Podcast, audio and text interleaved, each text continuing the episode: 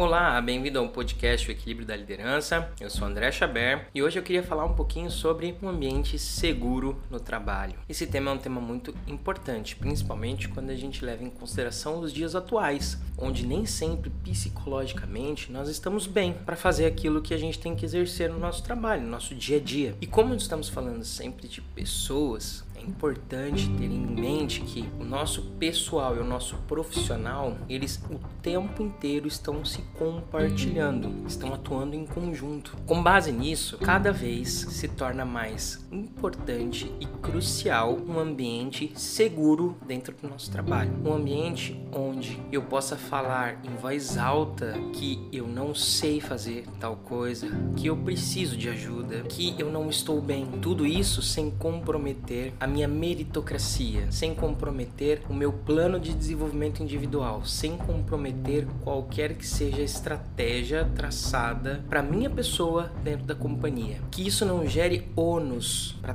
toda a caminhada. Isso é extremamente importante. Para ter esse ambiente seguro, nós precisamos também de um time seguro. Então, todas as pessoas dentro de um time precisam pensar e entender os benefícios de ter um ambiente seguro, seja na frente do seu líder, seja na frente da diretoria, seja na frente de quem for. O ambiente seguro é algo que proporciona ganhos esplêndidos para a companhia. Um profissional bem fisicamente, mentalmente, produz muito mais em muito menos tempo, cria muito mais, se dedica muito mais e fideliza-se muito mais com a companhia. Nem sempre é o salário que segura as pessoas dentro da companhia. Pensem nisso. E emendando um pouquinho esse gancho, eu gostaria de falar também sobre esse mesmo ambiente seguro tem que funcionar para a empresa também. Existem empresas que eventualmente demitem pessoas sem feedback negativo, sem plano de recuperação, sem nenhuma estrutura humana envolvida, ou seja, a gente manda embora uma pessoa, falta 10 dias para sair de férias. Faz algum sentido? A pessoa marcou as férias já há algum tempo, se planeja para as férias, compartilha com o líder todo o desejo de sair de férias. A empresa vai lá 10 dias antes dela sair de férias e manda a pessoa embora. Outro exemplo,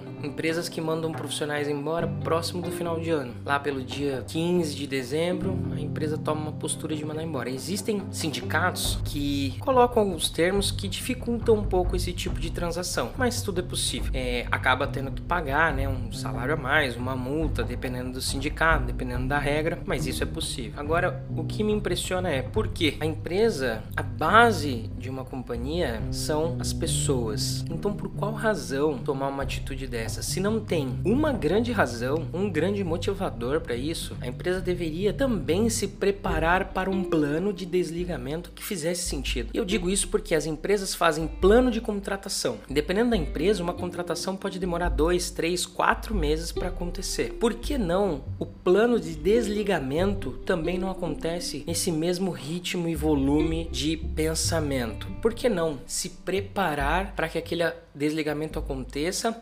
mediante todos os termos que a gente conversou aqui, conversou aqui atrás: feedback, é, plano de recuperação, conversa, acompanhamento, mentoria. Outra coisa, por que mandar embora uma pessoa que já está algum tempo dentro de uma companhia? Por que não reaproveitar em algum outro local? Então são vários termos aí para a gente conversar, pensar e avaliar. Mas lembrem-se, isso também faz parte do ambiente seguro. Eu posso ter um ambiente super seguro, mas a companhia como um todo demonstra em ações que esse ambiente não é tão tão seguro. Quais ações? Mandando as pessoas embora sem plano de recuperação, sem feedback, sem estrutura, em momentos críticos, final do ano. É, eu já vi gente que foi mandada embora no aniversário. Assim, é um pouco de bom senso também, tá bom? Mas é algo mais para ficar no ar aí, tá bom? Valeu, pessoal, um abraço, fiquem com Deus, tchau.